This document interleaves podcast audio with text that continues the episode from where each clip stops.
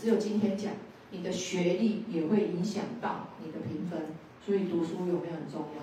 所以读大学很很棒，对不对？可是你如果像我一样没有读到大学，没有关系，你很会赚钱，银行也是会买你的账。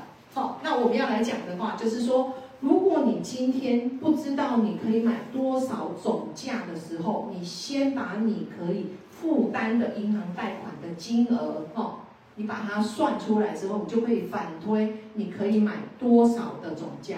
我大概记得，大概六七年前哦，这一个部分哦，是所有的刚开始成立社团的时候，我每天都回到十一二点，然后我每一个人我都用笔下去试算，用那个就这样试算给粉丝看。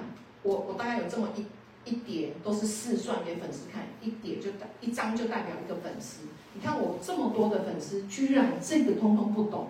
六七年前，可是我这样教教教教教教到现在，其实大家都懂的。所以我很希望你要懂这个部分，银行贷款的部分。好，这个已经是第四课，我们可能要加快脚步。